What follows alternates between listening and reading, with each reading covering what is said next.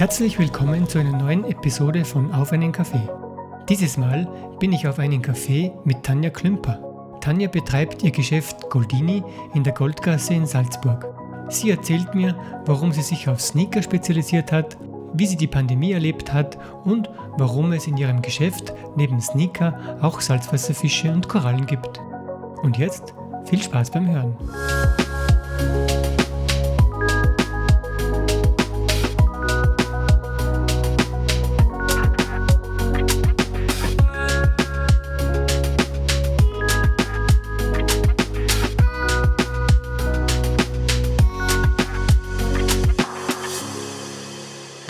Dass du dir Zeit nimmst für ein kurzes Gespräch mit mir. Ja, sehr gerne. Ähm, woher kommst du? Also, man hört es an deiner Sprache, du kommst auf alle Fälle mal aus dem Also ich bin geborene Berlinerin Berlinerin. in Charlottenburg und habe da auch gelebt, bis ich meinen Mann kennengelernt habe, bis vor ja, zehneinhalb Jahren.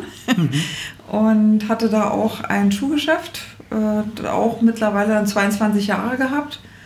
Und ja, dann bin ich quasi der Liebe wegen nach Rosenheim gezogen, weil mein Mann in Rosenheim lebt und in München gearbeitet hat. Und dann haben wir unseren gemeinsamen Lebensmittelpunkt quasi in Rosenheim dann gefunden, nach drei Jahren nach unserem Kennenlernen. Ich verstehe. Und in der Zeit hast du, habe ich gelesen, ähm, in München ein Schuhgeschäft Ja, ich habe äh, das in Berlin nach tatsächlich 22 Jahren geschlossen, um in München, 2015 hatte ich das eröffnet äh, und habe das äh, in Berlin erstmal wegen der Stammkundschaft weiterlaufen lassen, Mhm. habe aber einen Großteil der Ware, weil es reichlich war, was ich dort hatte, dann äh, rübergezogen für die Eröffnung, dass ein relativ großes Geschäft halt irgendwie auch halbwegs gefüllt ist mit Ware. Und so ein, so ein Ausbau und eine Neuanmietung ist so kostenaufwendig. Da muss man halt auch erstmal ein bisschen zaubern. Also da muss man erstmal schauen, dass man das irgendwie gestemmt bekommt. Ich habe mein Leben lang meine Geschäfte immer selber ausgebaut und hatte meinen Patenonkel äh, aus Berlin gebeten, ob er mir eventuell eine Wand stellen könnte Mhm. weil ich ein Lager brauchte in einem sehr großen Raum, der überhaupt nicht unterteilt war.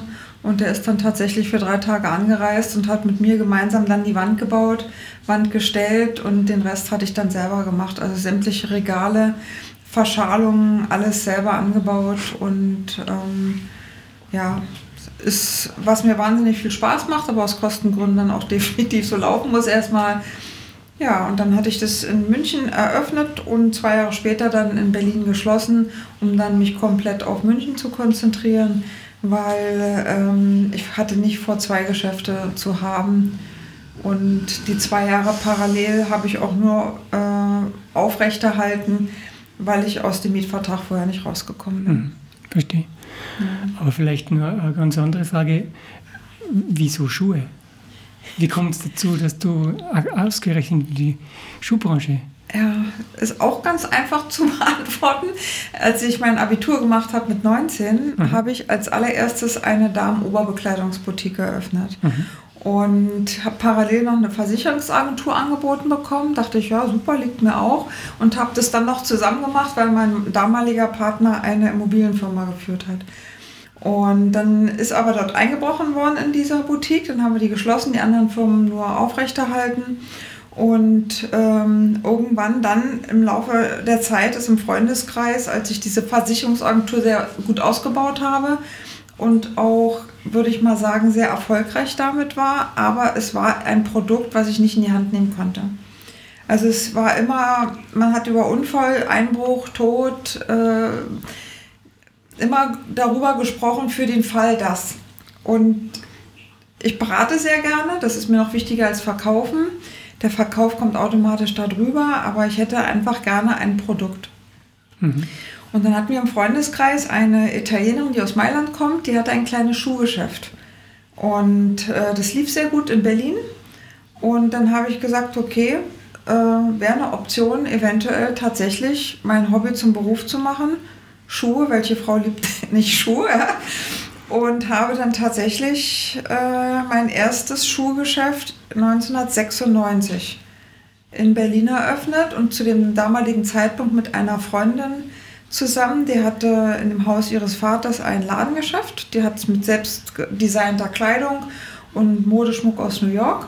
Mhm. Und ich habe die andere Hälfte angemietet und habe das mit Schuhen gemacht. Das habe ich für ein Jahr so gestartet, bis ich dann äh, ein eigenes Geschäft an einem sehr, sehr beliebten Platz entdecken konnte. Winzig klein, 25 Quadratmeter, mit einem außenliegenden Lager. Also ich musste für jeden teilweise jeden Stiefel und jede Stiefelette äh, und auch wenn ich gerne mal auf die Toilette wollte, musste ich immer aus dem Geschäft raus, in das Haus wieder rein und ins Lager rein. Und das habe ich tatsächlich 15 Jahre so durchgezogen, weil die Grundfläche wirklich so klein war und habe das dann immer weiter ausgebaut, weil die Deckenhöhe war zwei Meter nach oben zu verlängern.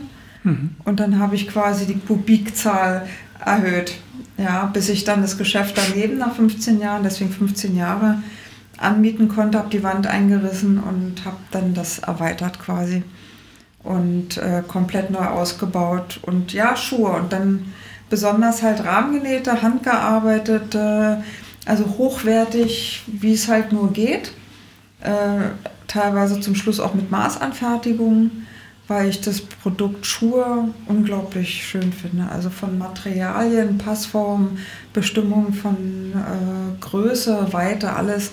Also hat mich auch was die Beratung angeht sehr gefordert und es hat mir sehr viel Freude gemacht. Mhm.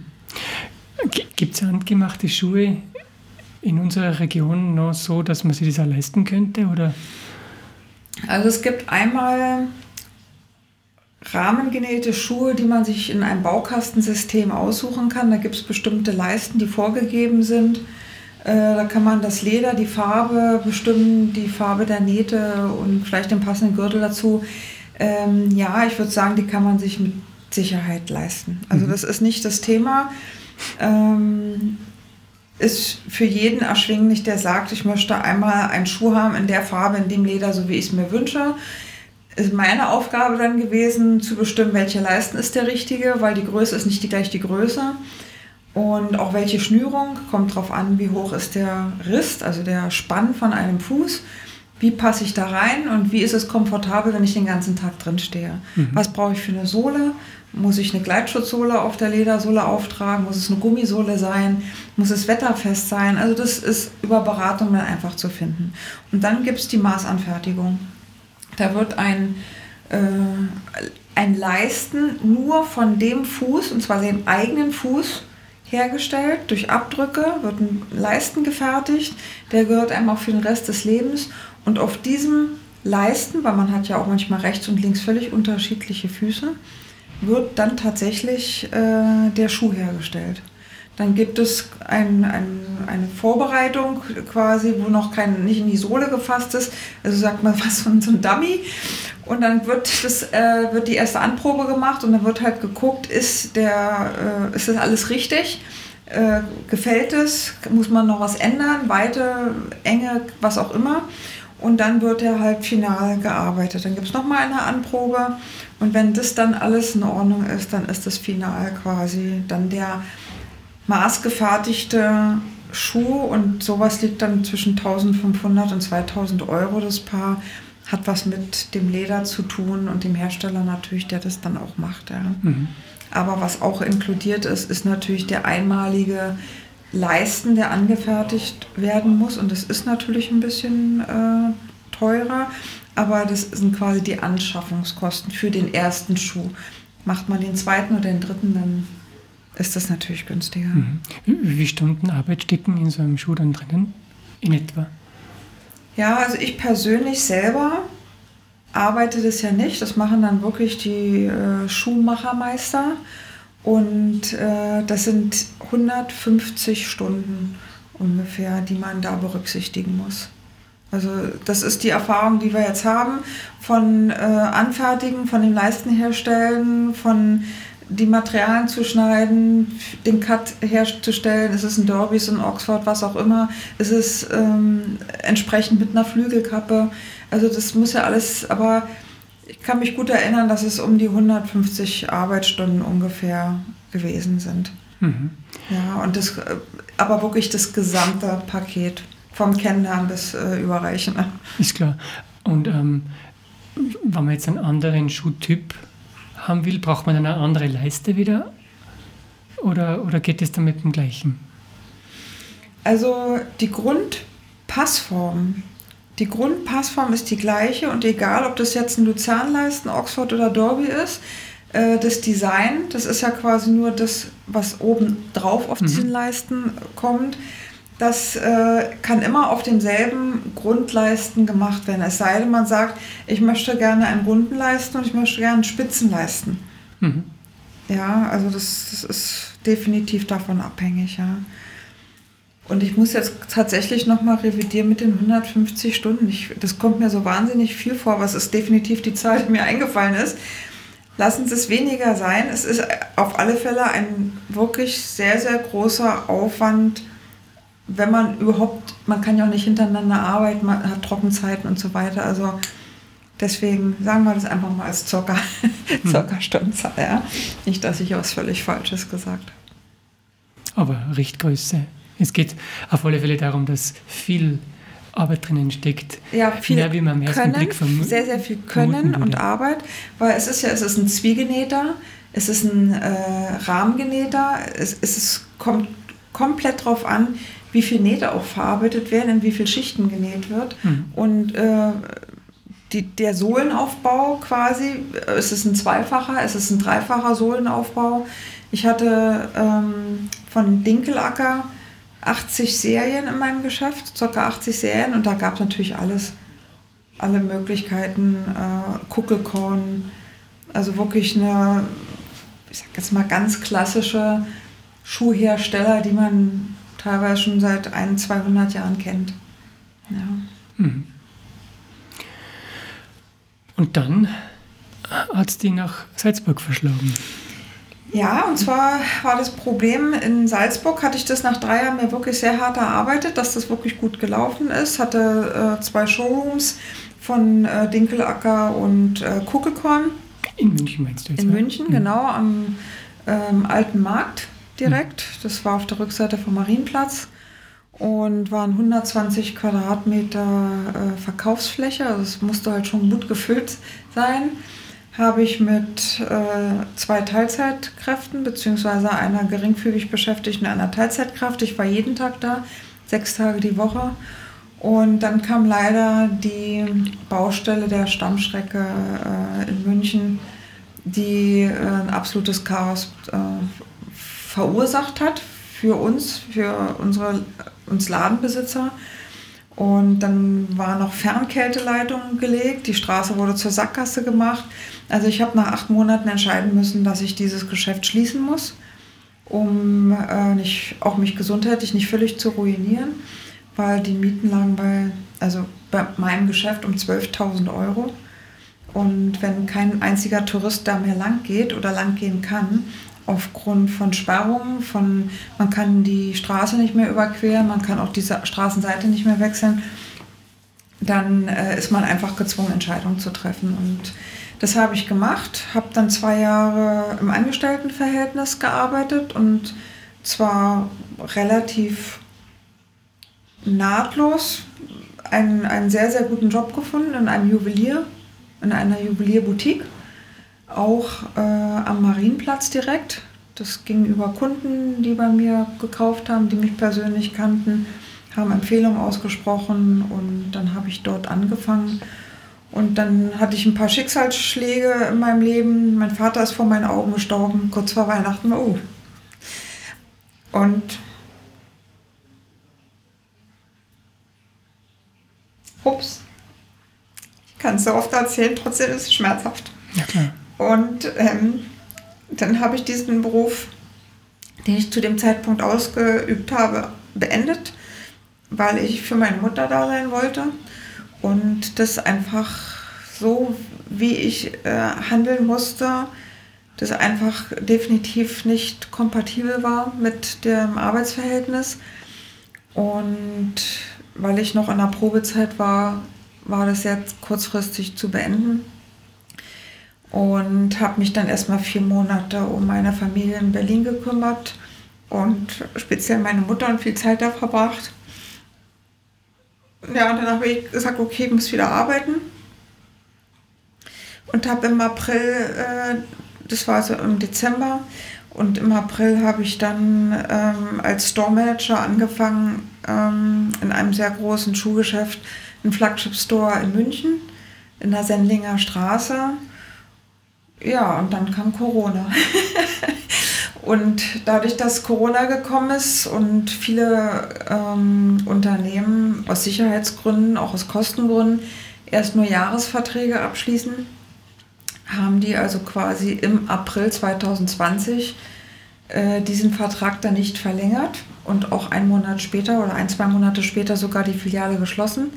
Der Mietvertrag musste verlängert werden. Das haben die in dieser Zeit sich dann auch nicht getraut. Ja, und somit war ich dann erstmal auch Corona-bedingt arbeitssuchend und war mit meinem Mann dann in Salzburg im Juni 2020 und haben dieses Geschäft hier entdeckt. Beziehungsweise mein Mann ist, hat es entdeckt, weil ich hatte von Selbstständigkeit erstmal genug. ich hatte äh, mit der Baustelle in München so viel Sorgen und so viel Kummer, das kann man sich nicht vorstellen. Das ist, als wenn man einem den rechten Arm ausreißt und zwar in Zeitlupe.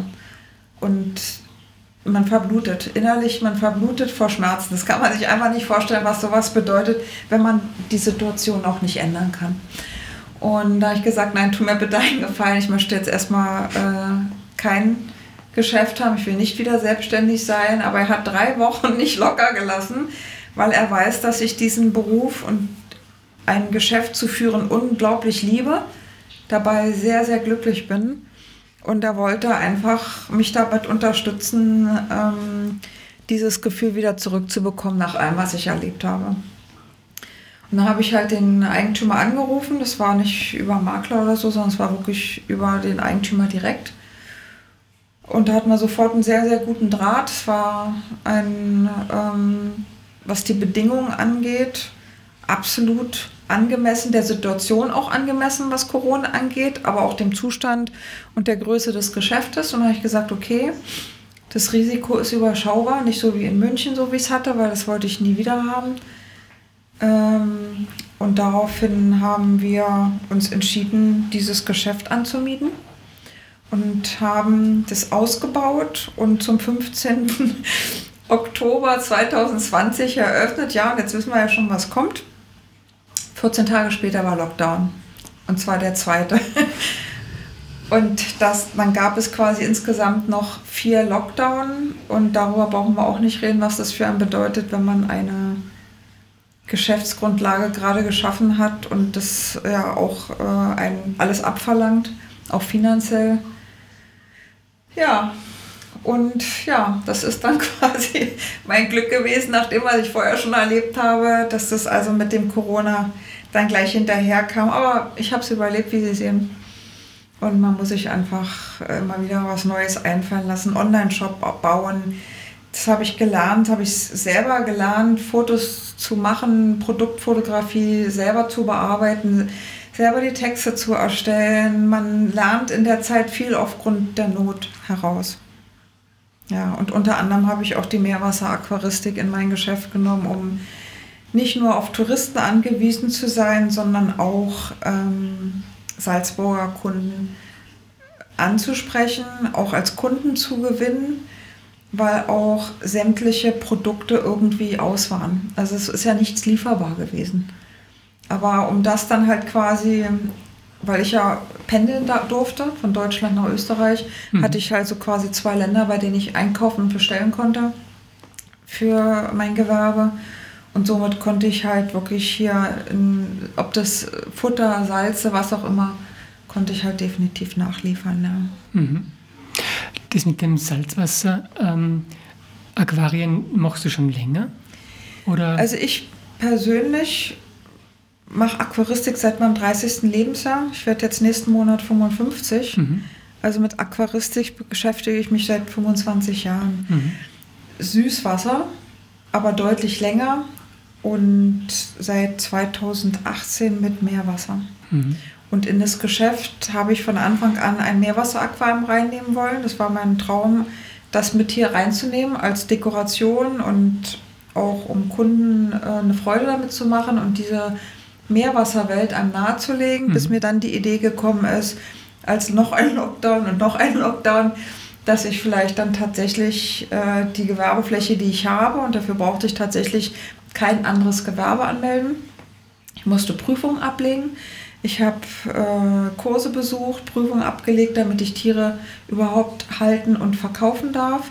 Aber es ist das gleiche Gewerbe und somit habe ich das erweitert mhm. und mir halt auch tatsächlich ähm, in sehr, sehr ruhigen und schwierigen Zeiten Meerwasserfreunde, Meerwasserkunden dadurch äh, geholt oder auch gewinnen können und somit halt auch ähm, bessere Umsätze, die man ja dringend, wirklich dringend braucht. Ja. Ich verstehe. Interessante Kombination alle ja. Naja, das ist so wie, als wenn man irgendwo in eine Boutique geht und dann ist ein Kaffee da drin. Ja. Ähm, grundsätzlich würde man das nicht erwarten. Und ich glaube auch nicht, dass es hier wirklich eine Symbiose gibt zwischen den beiden Produkten, aber es ist etwas, was mich ausmacht. Das ist eine absolute Liebe und Leidenschaft zu, ob das jetzt mein Geschäft führen, zu Schulen, zur Beratung, aber Beratung auch in der Meerwasseraquaristik. Alle Fehler, die ich am Anfang gemacht habe, die natürlich dann auch ein Leben kosten, sei es eine Koralle oder ein Fisch.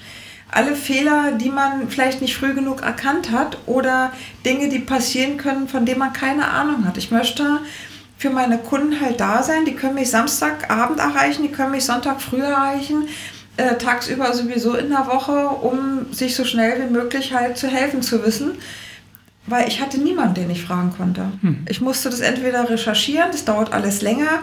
Nicht alles ist so genau wie jemand, der die Erfahrung hat und das sagt, du mach dies oder mach das oder mach dir keine Sorgen, ist das so und so nur. Hm. Das, mir ist halt wahnsinnig wichtig, dass es den Tieren sehr, sehr gut geht, auch wenn ich eins verkaufe tut es mir richtig weh, mich von dem zu lösen, weil äh, ich mich halt so um diese Tiere gekümmert habe. Mein Mann sagt immer, ich bin für diesen Beruf nicht geschaffen. Ich bin froh, dass ich nicht an jedem Schuh hänge. Ja. also äh, das ist bei den bei Tieren ein bisschen leichter. anders. ja, aber gut, äh, so hat jeder seine Schwächen. Ja. ja. Es ist auf alle Fälle ein überraschendes Gefühl, wenn man da reinkommt in das Schuhgeschäft und es plätschert. Genau, Aber es ist ein kleiner Wasserfall im Hintergrund. Ich, ich persönlich liebe das Geplätscher ja. Äh, und deswegen ist es eine angenehme Überraschung. Es ist sehr beruhigend, aber mhm. eins kann ich Ihnen sagen, ähm, vorher war das Aquarium äh, hier hinter mir und war für jeden sichtbar. Das ist durch ein tragisches, ja, ich weiß nicht, wie sowas passieren kann, ist von einem Tag zum anderen über Nacht ausgelaufen. Und äh, 250 Liter Wasser sind über meinen Boden hier in meinem Geschäft, haben sich gut verteilt. Ein Glück hatte ich die Teppiche. Auch sowas passiert dann natürlich auch.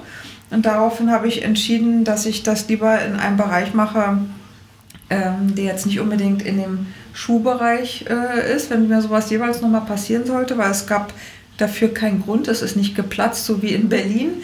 Aber das war tatsächlich drei Tage, bevor das in Berlin passiert ist ist mir das mit meinem Aquarium hier äh, in Salzburg passiert. Und dann habe ich das jetzt alles nach hinten gemacht und die Kunden, wenn die reinkommen, die hören das Geplätscher nicht. Die gucken nur auf die Schuhe, sind voll konzentriert auf das, was sie sich wünschen, was sie gesehen haben, was sie gerne möchten. Die hören das überhaupt nicht. Die sehen das teilweise noch nicht mal. Nur wenn ich sie darauf aufmerksam mache. Okay. Vorher, als das Schauaquarium hier im Verkaufsraum war, auch da haben es manche Menschen überhaupt nicht gesehen, weil sie so auf die Schuhe fokussiert waren. Das ist wirklich ein Phänomen. Okay. Da war die Erwartungshaltung halt Schuhe beim Reinkommen. Ja, voll konzentriert. Also ja. wo, wo ist der Schuh, den ich gerne haben möchte, den ich suche? Was ist, äh, ist ja auch eine gewisse Neugier, Interesse. Jemand, der reinkommt, ähm, da ist, ist schon ein potenzieller Kunde, weil es ist nach wie vor so, dass äh, die Menschen immer Hemm Hemmung haben, in ein Geschäft reinzugehen, gerade wenn vielleicht in dem Moment kein anderer Kunde drin ist. Das kann ich im Winter nicht nehmen, indem ich die Tür aufmache, weil ich sonst erfriere.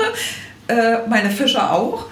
Und äh, deswegen habe ich das definitiv im Winter die Tür zu, leicht geöffnet, dass man sieht, dass man leicht reinkommt. Aber im Sommer ist die Hemmschwelle definitiv fast weg, weil dann ist der Eingang komplett geöffnet, beidseitig. Und da kommen halt auch viele einfach rein, um einmal durchzulaufen und wieder zu gehen. Und das ist auch völlig in Ordnung. Ähm, aber das ist im Winter definitiv nicht so einfach. Mhm. Ich verstehe. Und ähm, warum hast du da in Salzburg die Schuhe, die du jetzt hast? Gibt es bestimmt auch Gründe dafür? Also ich habe gelernt in diesem Schuhgeschäft in München, das war über drei Etagen, das war in Verbindung Jacken und Schuhe, ähm, dass 80 bis 85 Prozent des gesamten Verkaufes Sneaker verkauft werden. Und dann habe ich mir gedacht, wenn ich mich umgucke, alleine nur in der Stadt, wie die Menschen rumlaufen, die haben nicht die Heels an, die haben auch in der Regel nicht mehr den äh, flachen Mokassin an oder mit Ledersohle, äh, sondern tatsächlich tragen alle Sneaker. Am meisten ist mir aufgefallen, dass sie halt sehr bequem sein sollten, also nicht nach Gesundheitsschuh unbedingt aussehend, aber dennoch sehr bequem.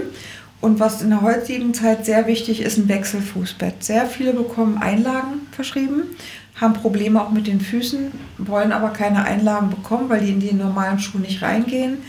Und dann habe ich entschieden, okay, ich spezialisiere mich auf Sneaker, sämtliche Sneaker mit einem Wechselfußbett, damit bei Bedarf ein eigenes Fußbett reingemacht werden kann, anstelle des Originals. Und auch da natürlich auch verschiedene äh, Leisten, weil es gibt natürlich immer äh, einen Kunden oder eine Kundin mit hohem Riss oder mit einem breiten Fuß.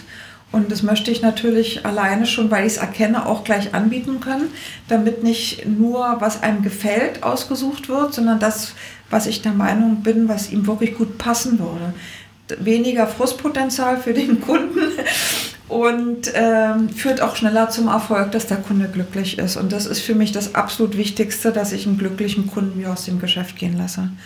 Und die Firma Gießwein habe ich seit, ähm, ja, ich würde sagen, mittlerweile 20 Jahren in meinen Geschäften gehabt. Äh, das ist ein Produkt aus Österreich und früher halt nur äh, Hausschuhe, hatte ich auch Kinderschuhe gehabt ähm, aber Hausschuhe halt Schwerpunkt. Die Merino Runners, wie sie heißen, sind ja erst viel später dazugekommen. Ich würde es jetzt mal pauschal sagen, vielleicht vor vier, fünf Jahren. Mhm. Das hat sich sehr, sehr gut entwickelt, weil Merino-Wolle die Eigenschaft hat, Feuchtigkeit aufzunehmen und wieder abzugeben. Man schwitzt also nicht da drin, es gibt keine Geruchsentwicklung.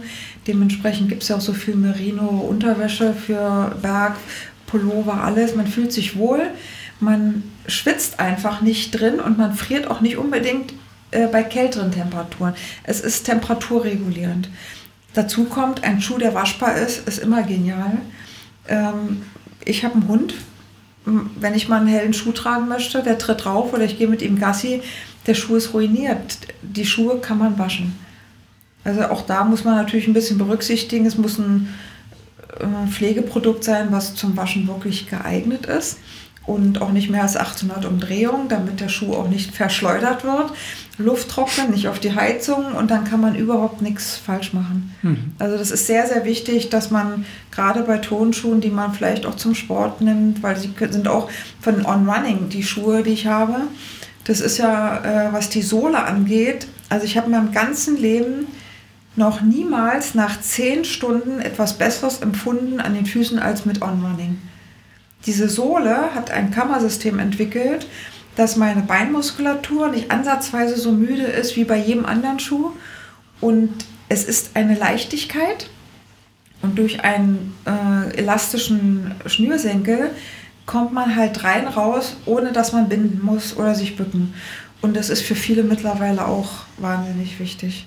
Und das ist der Grund, warum ich nur die Firmen Gießwein, On Running und für Handtaschen und Schuhe für die exklusivere Kundin noch, die also doch nur einen Lederschuh haben möchte, vielleicht auch äh, ein bisschen feiner sein muss, ähm, habe ich noch die Firma Bogen am Sortiment und das war's. Mhm. Ich habe mich lieber auf drei Firmen konzentriert, die ich in einem sehr, sehr großen Sortiment anbieten kann, damit jeder Kunde auch fündig wird, weil mein Geschäft ist nicht so groß, 68 Quadratmeter vielleicht. Ähm, aber mir ist wichtig, dass er eine riesige Auswahl hat und von wirklich Größen bis 49 Schuhgröße.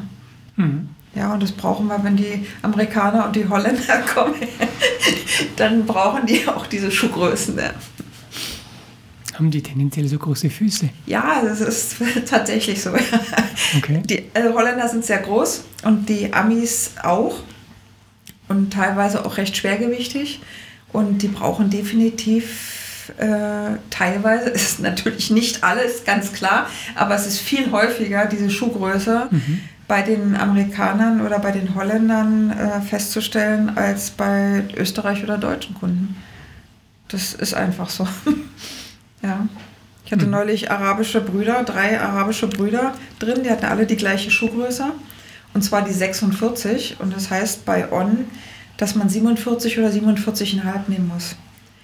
Die haben das ganze Sortiment aufgekauft in dieser Größe und weil sie es woanders überhaupt nicht bekommen. Mhm. Und deswegen mache ich mittlerweile auch Schwerpunkt tatsächlich diese Übergrößen. Also dass ich wirklich Kunden mit großen Füßen hier auch, und ich meine, es geht nur bis 49. Ein Kunde mit 50, 51 Schuhgröße, das kann ich definitiv vom Hersteller aus nicht bedienen, weil die bieten diese Größe einfach nicht an. Und in die andere Richtung? Ähm, da ich keine Kinderschuhgrößen habe, beginnt es bei 36. Auch die Hersteller bieten keine kleineren Schuhe an. On Running hat keine Kinderschuhe. Das heißt, wenn ich Schuhgröße 36 als kleinste Größe habe, ist es für ein Kind mit 34, 34,5 Schuhgröße perfekt, weil er erstens eine Nummer kleiner ausfällt und Kinder ja auch eine Nummer größer kaufen sollten, neue Schuhe. Und durch das Wechselfußbett kann man auch ein bisschen darunter nochmal eine Sohle reinmachen, dass der Schuh tatsächlich perfekt passt, auch wenn er eine Nummer größer ist. Aber sonst kann er nach drei Monaten vielleicht schon gleich wieder rauswachsen. Und bei Gießwein ist genau das Gleiche. Da gibt es keinen einzigen Damenschuh unter 36 Schuhgröße. Also früher in meinen Geschäften habe ich ab 34 gehabt. Aber äh, das gibt es überhaupt nicht. Würde ich, glaube ich, heute auch nicht mehr mit reinnehmen. Dann lieber auf Kinderschuhe entscheiden die da zu dem Sortiment passen, aber es ist jetzt quasi vorgegeben. Mhm, verstehe. Zum Leidwesen meiner Frau. Welche Größe hat Ihre Frau? 33, 34. Ja, das kann ich mir sehr gut vorstellen, weil ich weiß, wie schwer es ist, die 34er Schuhgröße für die Damen, die ich in Berlin halt hatte oder in München, das ist nicht einfach, aber ich hatte zum Beispiel diese Schuhgröße immer bei den Italienern bekommen. Mhm. Also jeder italienische Hersteller hat ab 34 die Schuhgröße angeboten. Und dann kommt es noch auf den Leisten an, fällt er etwas kleiner aus. Aber 33 gibt es so gut wie überhaupt nicht. Da kann man wirklich nur auf Kinderschuhsortimente, die vielleicht feminin aussehen, oder ein 34er, ja, ich sag mal, ein etwas geschlossener Pumps beziehungsweise eine Stiefelette und dann halt mit einer dickeren Sohle arbeiten. Dann kommt man mit 34 definitiv auch hin. Man muss ein bisschen wissen, wie man tricksen da kann.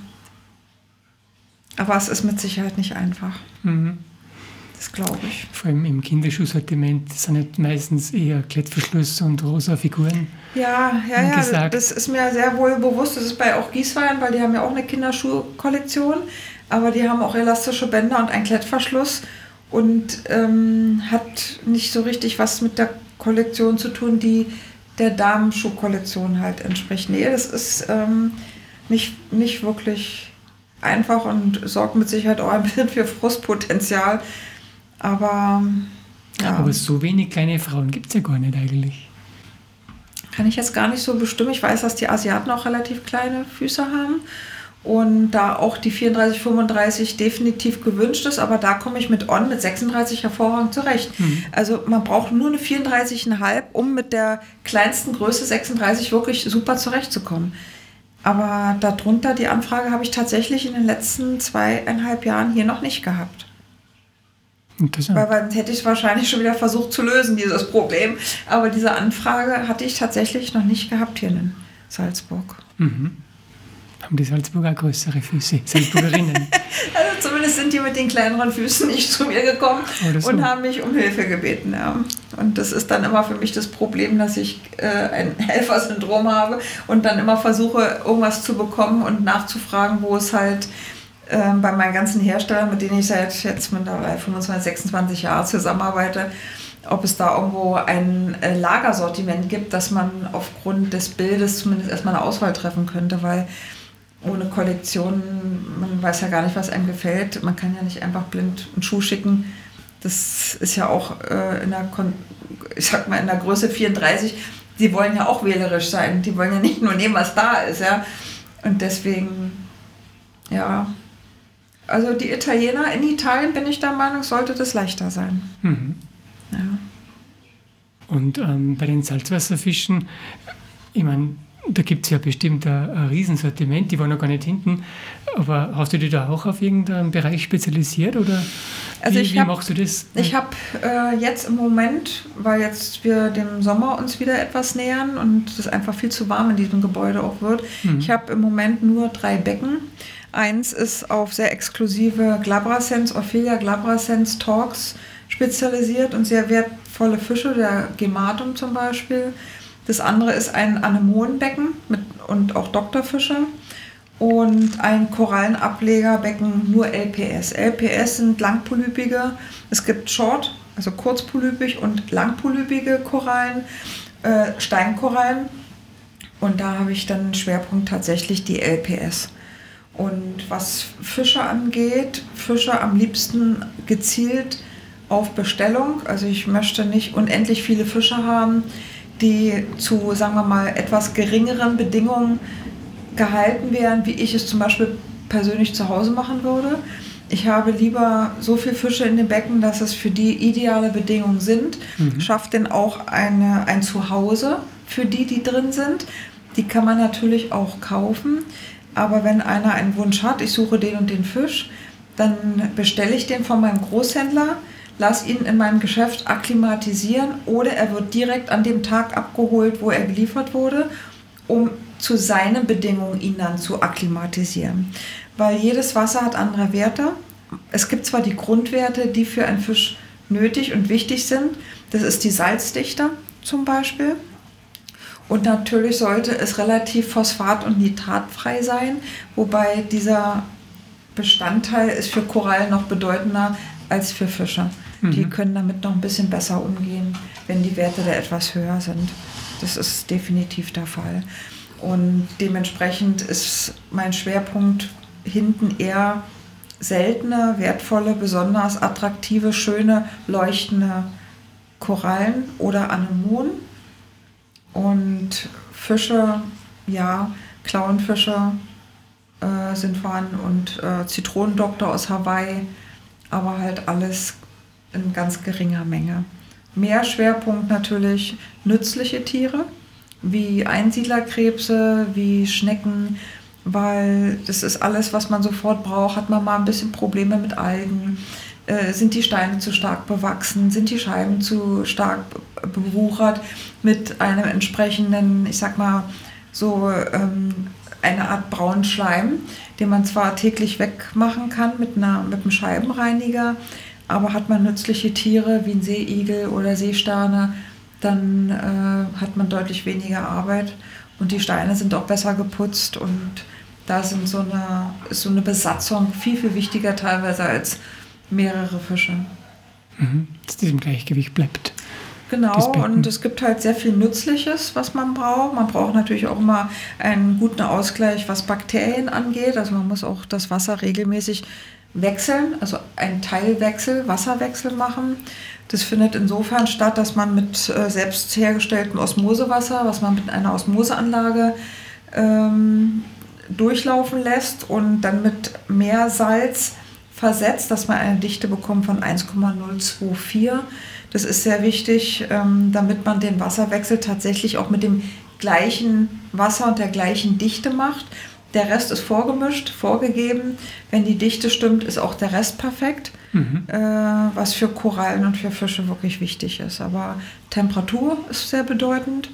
Es muss halt auch die gleiche Temperatur haben die zu dem Aquarium zugegeben wird. Es sei denn, der Wasserwechsel ist so klein, dass ein Temperaturunterschied von, ich sag jetzt mal, 0,123 Grad nur sind, aber es sollte nicht 1, 2, 3 Grad Unterschied sein. Das ähm, sind Tiere, die sich der Umgebungstemperatur anpassen und dementsprechend äh, das für die ziemlichen Stress bedeutet, wenn die sich auf einmal ändert. Ja. Wenn man dann dir zuhört und du sprichst da von 0,1, 0,2 Grad und in den Medien hört man dann vom Klimawandel, dann kann man sich überlegen, was das für die Tiere in den Ozeanen bedeutet, wenn der um 1 Grad die Tiere oder zwei verkraften tatsächlich wärmeres Wasser viel, viel besser als die Korallen. Die Korallen sterben ab ab 30 Grad. Hm. Wenn es also 29 Grad konstant hat und dann kommt vielleicht noch eine Ebbe, dann sind alle Korallen, die direkt unter der Wasseroberfläche sind, bei einer Wassertemperatur von 29 Grad, dann auch noch der prallen Sonne ausgesetzt, weil da ist einfach mal tagsüber nur 30 bis 40 Grad in diesen Ländern, wo diese Korallen halt herkommen. Und ähm, das ist halt tödlich. Deswegen ist es dann halt alles abgestorben und grau in den Bereichen, wo das Wasser zu stark zurückgeht und es tatsächlich auch schon erwärmt ist.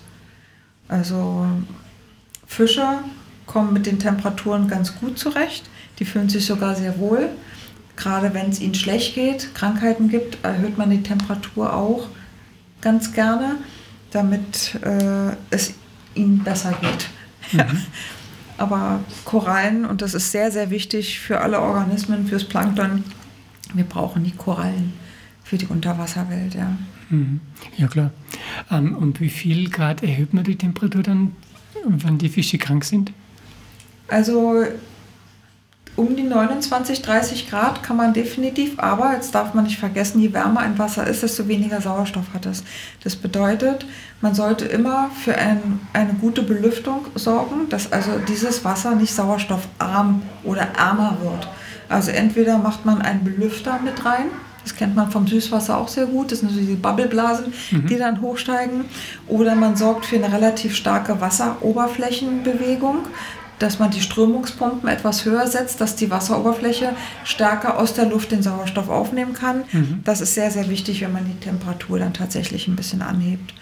Das ist für kranke Tiere, die zum Beispiel einen Parasitenbefall haben, Weißpunktkrankheiten, dass wenn man ein Mittel reingesetzt hat, heißt es bei höherer Temperatur Licht ausmachen.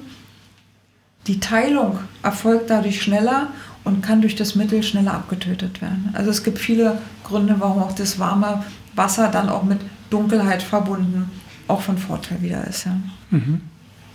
Wie viel Grad ist Wasser normalerweise? 24. 24. Also 24 wäre ratsam. Mhm. Ja, das ist äh, nicht immer zu schaffen, aber ich sag mal, zwischen 23 und 25 ist alles super. Deswegen hast du vorhin gesagt, ähm, dass im Sommer das Gebäude zu warm ist. Genau, da habe ich nämlich hier in diesem Geschäft hinten in dem Raum, weil es da kein Fenster gibt und auch nichts zum Lüften, mhm. einfach mal locker 29, 30 Grad und habe mir deswegen eine Klimaanlage angeschafft für den hinteren Bereich. Aber dennoch, jedes Becken wird ja beheizt auf 24 Grad.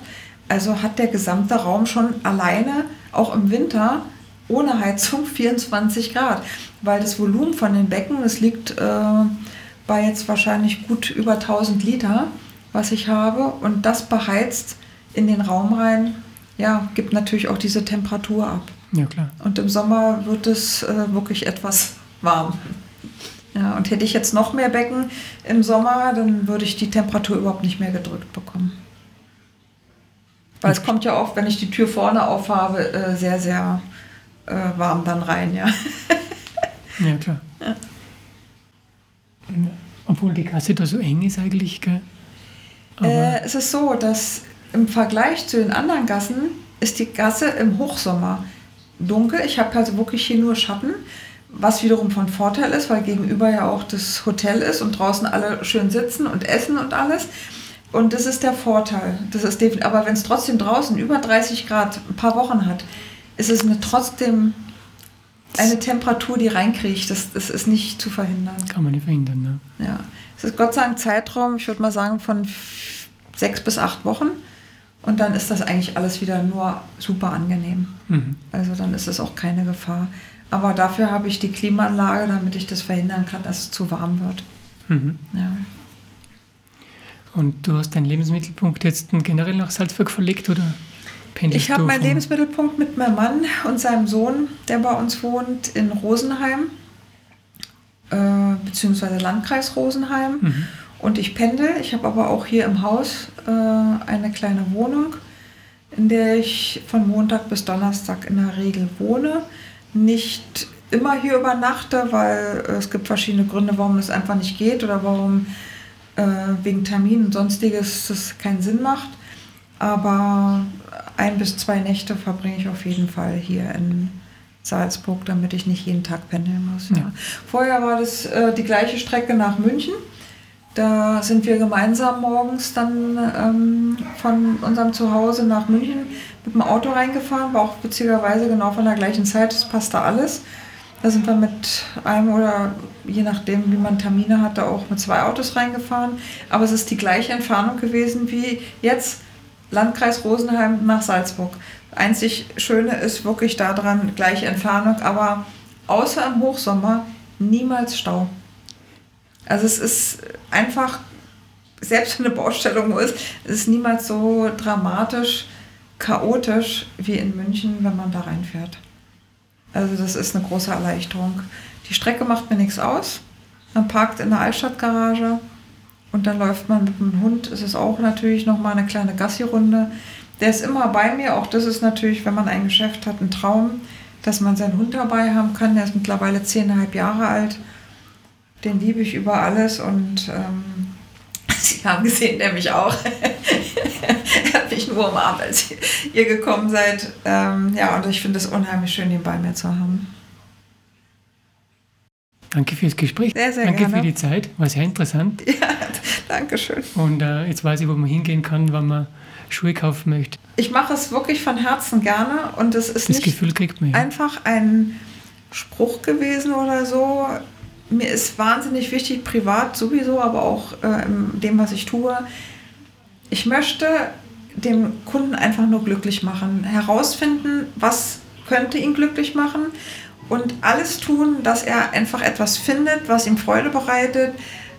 Auch die Beratung, ihm etwas mitzugeben, warum ist dieser Schuh so gut und warum wird er so viel Freude haben, ihn davon auch überzeugen und nicht, es geht wirklich nicht um den Verkauf, das kommt immer von alleine, wenn man gut berät. Aber es geht darum, dass der Kunde so zufrieden ist, dass er wiederkommt. Und das ist einfach mein Lebensmotto. Dankeschön. Ja, sehr gerne. Danke dir. Gerne.